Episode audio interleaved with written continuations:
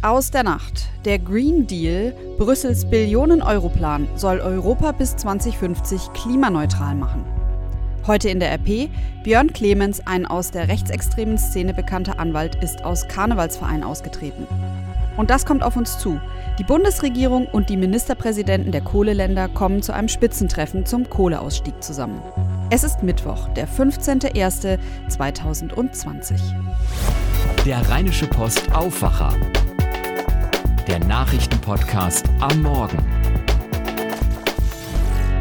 Guten Morgen zusammen. Es ist schon eine Weile her, dass ihr meine Stimme zum letzten Mal gehört habt. Deshalb zur Erinnerung, mein Name ist Susanne Hamann und ich hoffe jetzt mal, dass ihr trotz der frühen Uhrzeit gut aus den Federn gekommen seid. Ich habe die wichtigsten Nachrichten für euren Tag dabei und jetzt legen wir los. Es geht ja darum, dass äh, wenn jemand in einer besonderen Art und Weise bedroht ist, äh, dass man dann für ihn auch ein entsprechendes Schutzkonzept erstellt. Das ist bei anderen Personen äh, der Öffentlichkeit auch der Fall. Und ich bin der Auffassung, diejenigen, die sich engagieren, auch als Bürgermeister, die haben es verdient, dass sie den Schutz dieses Staates auch bekommen. Das kann nicht abhängig sein von der Frage, ob es sich um eine kommunale, Landes- oder Bundesebene handelt. Das war Verteidigungsministerin Annegret Kramp-Karrenbauer, die sich am Dienstag für einen besseren Schutz von Kommunalpolitikern ausgesprochen hat. Damit reagiert sie auf einen Fall, über den wir in den vergangenen Wochen immer wieder berichtet haben. Die Rede ist von Christoph Landscheid, Bürgermeister von Kamp-Lindfort. Der ließ im Europawahlkampf Plakate aus der rechten Szene entfernen und wird seitdem aus der Szene bedroht. Jetzt will er sich besser schützen und hat deshalb einen Waffenschein beantragt. Für Kramp-Karrenbauer ist das jedoch keine Lösung, vielmehr sei der Staat gefragt. Für Kramp-Karrenbauer ist das jedoch keine Lösung, vielmehr sei der Staat gefragt. NRW geht da mit gutem Beispiel voran. NRW hat ähm, eingerichtet äh, eine zentrale Stelle, an die sich die Kommunalpolitikerinnen und äh, Politiker wenden können, eine Hotline. Es ist äh, Sache der Sicherheits-, der Polizeibehörden immer vor Ort im Land, dann eine Einstufung, eine ähm, Überprüfung vorzunehmen und geeignete Schutzmaßnahmen vorzuschlagen, genauso wie das bei Politikern etwa der Landes- oder der Bundesebene auch der Fall ist. Außerdem hat EU-Kommissionschefin Ursula von der Leyen am Dienstag ihre Pläne zum sogenannten Green Deal bekannt gegeben. Durch ihn soll Europa bis 2050 klimaneutral werden. Eine Billion Euro sollen dafür innerhalb der nächsten zehn Jahre fließen. Um welche Größenordnung es sich bei dem Projekt handelt, erkennt man daran, dass von der Leyen selbst den Green Deal bereits mit der ersten Mondlandung in den 1960er Jahren verglich. Die EU-Kommissionschefin betonte aber auch, dass der Umbau der Wirtschaft sozial abgefedert werden soll. Besonders die 108 Kohlereviere in Europa dürften von dem Wandel betroffen sein. Sie sollen mit insgesamt 100 Milliarden Euro unterstützt werden. Für die Umsetzung des Green Deals ist die EU vor allem auf Zahlungen ihrer Mitgliedsländer angewiesen. Viele von denen, darunter auch Deutschland, haben das jedoch bereits kategorisch abgelehnt. Dass der Übergangsmechanismus für den Kohleausstieg greift, ist deshalb vorerst zweifelhaft. Heute soll das Riesenprojekt einen Schritt weiterkommen. Die Abgeordneten des Europaparlaments wollen darüber abstimmen. Vermutlich wird das Parlament den Green Deal unterstützen. Sarah Gesade in Brüssel hat die Details. Sag mal, Sarah, das Klimaziel bedeutet für uns alle ja auch, dass sich viel verändern muss in den nächsten 30 Jahren, oder? Ja, absolut. Es müssen Häuser gedämmt werden, Kraftwerke müssen ersetzt werden, es müssen mehr Windräder her, mehr Busse und Bahnen, mehr Wälder, grünere Städte, alle Autos müssen klimafreundlich werden und so weiter. Das zieht sich über sämtliche Lebensbereiche. Nur so kann die EU das Ziel erreichen, bis 2050 klimaneutral zu werden, also dass dann keine Treibhausgase mehr aus der EU in die Atmosphäre gelangen. Das heißt dann aber auch, Hunderttausende Menschen, nämlich die, die in klimaschädlichen Branchen arbeiten, müssen sich wohl einen neuen Job suchen. Ja, hier in Brüssel heißt es, es gehe um mehr als 250.000 Beschäftigte, die vor allem in der Kohlebranche arbeiten, aber auch im Torfabbau und bei der Gewinnung von Schieferöl. Diese Menschen brauchen neue Arbeit oder soziale Unterstützung, wenn ihre Branchen dicht gemacht werden. In der EU gibt es laut der EU-Kommission 108 Regionen, für die der Umbau besonders hart wird. Zum Beispiel auch deutsche Kohlereviere, sprich die Lausitz oder das Rheinland zum Beispiel. Und solche Regionen sollen durch ein Hilfsprogramm der EU unterstützt werden. Das soll zum Beispiel Umschulungen finanzieren finanzieren, die Sanierung von alten Firmengeländen oder auch die Ansiedlung neuer Unternehmen. Vielen Dank nach Brüssel an Sarah Gesade. Als das rauskam, war ganz Deutschland geschockt. Auf einem Campingplatz in Lüchte haben zwei Männer über Jahre hinweg Kinder missbraucht und kinderpornografisches Material erstellt. Die beiden wurden wegen Missbrauch in hunderten Fällen zu Haft und anschließender Sicherheitsverwahrung verurteilt. Darüber haben wir mehrfach berichtet. Kurz darauf wurde allerdings ein ähnlich schockierender Fall bekannt. Der nahm seinen Anfang in Bergisch Gladbach. Und es wurde schnell bekannt, dass mindestens ein Mann mehrere tausende kinderpornografische Dateien über ein Netzwerk verbreitet haben soll. Jetzt kam heraus, die beiden Missbrauchsskandale könnten zusammenhängen. Das ging am Dienstag aus Berichten von WDR und RTL hervor. Demnach hätten Familienangehörige, darunter offenbar der Großvater, des Beschuldigten aus Bergisch Gladbach jahrelang Stellplätze in Lüchte. Einen Wagen soll die Familie ausgerechnet an den verurteilten Haupttäter von Lüchte verkauft haben. Laut den Berichten haben Ermittler bei den Beschuldigten aus Bergisch Gladbach offenbar kinderpornografisches Material sichergestellt, das in Lüchte entstanden sein soll. Darauf deuten zumindest die bisher ausgewerteten Geodaten der Dateien hin. Aus Sicherheitskreisen hieß es, man glaube inzwischen nicht mehr an Zufälle. So soll der Großvater des Beschuldigten ebenfalls wegen Kindesmissbrauchs verurteilt worden sein. Mitte der 80er bis Mitte der 90er Jahre soll er einen Stellplatz in Lüchte gepachtet haben. Die Behörden prüfen nun die möglichen Zusammenhänge im Detail. Und das gibt es heute in der Printausgabe der RP. Am Montag haben wir darüber berichtet, dass Björn Clemens, ein Anwalt aus der rechtsextremen Szene, Mitglied im Narrenkomitee ist. Die Nachricht hat in der Karnevalslandschaft für viel Empörung gesorgt. Um genau zu sein, für so viel Empörung, dass direkt am Dienstag darauf reagiert wurde. Seit Dienstagmittag nämlich ist der 52-jährige Szeneanwalt Björn Clemens nicht mehr Mitglied des Düsseldorfer Narrenkollegiums. Mit dem Austritt kam er einem Ausschluss zuvor. Ab 12 Uhr tagte der Karnevalsverein und in die Beratung kam die Nachricht, dass Clemens seine Mitgliedschaft beendet hat. Der Verein musste handeln, sonst hätte es sogar zu einem Ausschluss aus dem Düsseldorfer Karnevalskomitee kommen können. Clemens ist bundesweit bekannt für seine Verbindungen zum rechtsextremen Milieu. Er gehört dem Vorstand der Gesellschaft für freie Publizistik an, die der Bundesverfassungsschutz als rechtsextremistisch einschätzt. Außerdem war Clemens auch Bundesvizechef der Republikaner und hat immer wieder Reden auf Veranstaltungen des rechten Spektrums gehalten. Der jetzt 25-jährige Vereinspräsident Phobis erklärte die Aufnahme von Clemens im Jahr 2017 so: Ich habe den Fehler gemacht, mich nicht intensiv genug dafür eingesetzt zu haben, wie ich den Verein führen möchte. Ich war damals 22 Jahre alt und vielleicht etwas lebensunerfahren. Außerdem habe er viele wichtige Fakten über den Neonazi-Anwalt erst durch die Berichterstattung erfahren. Phobis will die Verantwortung übernehmen und auf der Mitgliederversammlung im März auch seinen Posten zur Verfügung stellen, so die Mitglieder das wünschen. Der Präsident des Bundesdeutscher Karneval, Klaus Ludwig Fess, sieht die Gefahr eines schleichend zunehmenden Einflusses von Rechtspopulisten in den Verein. Mit was für einem Aufnahmeverfahren er künftig dafür sorgen will, dass das nicht passiert, das lest ihr heute bei uns in der Rheinischen Post.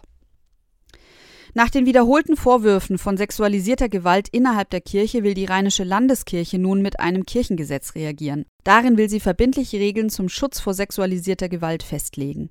Sie sollen für alle 668 Gemeinden und 37 Kirchenkreise sowie für die Ämter und Werke der zweitgrößten deutschen Landeskirche gelten. Das Gesetz soll voraussichtlich am Donnerstag von der Synode verabschiedet werden und ab dem kommenden Jahr gelten. Der Beschluss sieht im Wesentlichen vier Punkte vor. Erstens sollen hauptamtliche Mitarbeiter bei Dienstbeginn und danach alle fünf Jahre ein erweitertes Führungszeugnis vorlegen müssen.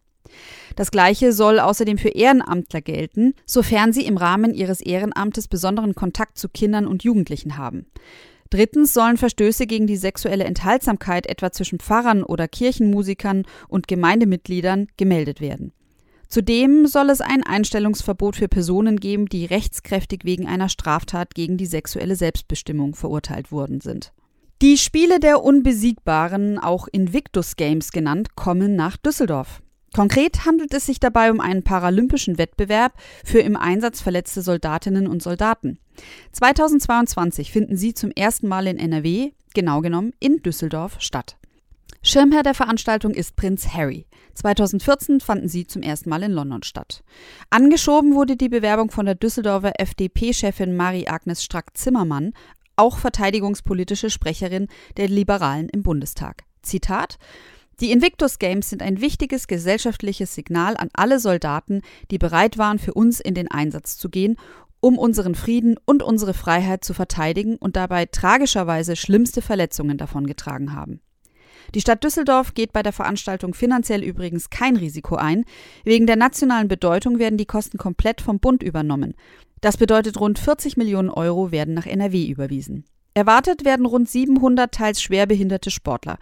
Die Kernsportarten sind Leichtathletik, Hallenrudern, Gewichteheben, Fahrradstraßenrennen, Sitzvolleyball, Schwimmen, Rollstuhlbasketball, Rollstuhlrugby und Bogenschießen.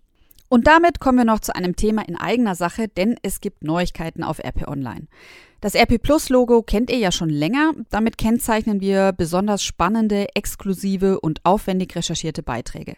Um die zu lesen, braucht ihr seit gestern ein Digital-Abo für kleines Geld.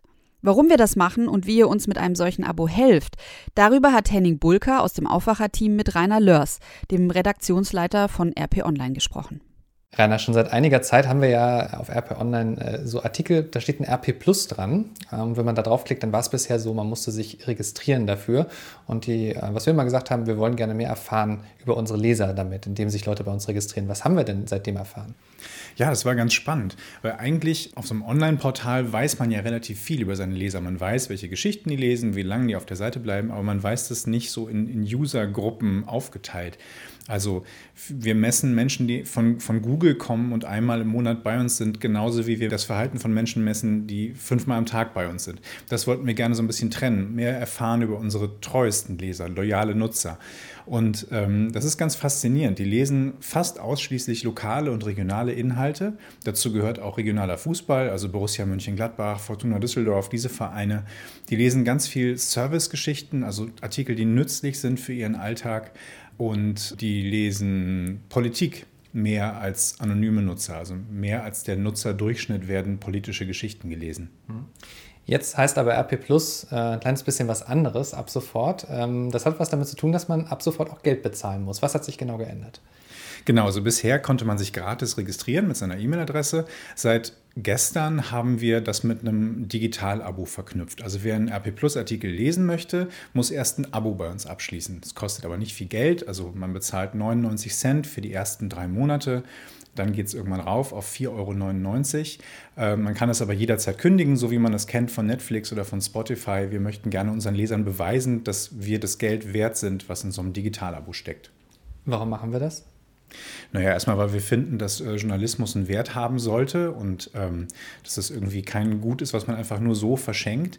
Ähm, es ist für uns einfach eine wirtschaftliche Notwendigkeit. Ähm, wir können äh, langfristig nicht alleine von dem leben, was wir mit Digitalanzeigen verdienen. Wir können davon die Redaktion, so wie sie ist, nicht aufrechterhalten, wenn wir nur das verdienen. Ähm, gleichzeitig gehen eigentlich überall auf der Welt mehr oder weniger die Printauflagen zurück. Also es werden immer weniger Zeitungen verkauft, es werden immer weniger Printanzeigen geschaltet und dementsprechend gehen bei uns die Erlöse natürlich zurück. Und wir glauben, dass ähm, ein, ein guter Weg ist, um eine stabile wirtschaftliche Grundlage zu finden, die Leser zu beteiligen und zu sagen, hey, das ist, das ist das, was wir für euch machen, das ist Berichterstattung aus eurer Stadt. Was ist euch das wert? Wird es denn jetzt so sein, dass dann, wenn ich jetzt auf RP Online gehe, immer alles was kostet? Nein, auf keinen Fall. Also diese RP Plus Geschichten sind der weitaus geringste Teil dessen, was wir journalistisch tun den ganzen Tag. Also 10 Prozent ungefähr da steht RP Plus daneben. Und der ganze Rest ist frei verfügbar. Das ganze normale Nachrichtengeschehen, um sich erstmal zu informieren, was ist überhaupt los, auch bei uns in NRW und im Lokalen, bleibt weiter gratis verfügbar. Wir gehen her und identifizieren jeden Tag bestimmte Geschichten, wo wir RP Plus dran schreiben, wofür man ein Abo abschließen muss.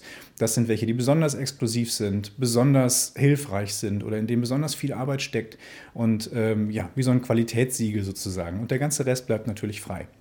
Rainer Lörs, herzlichen Dank. Danke dir.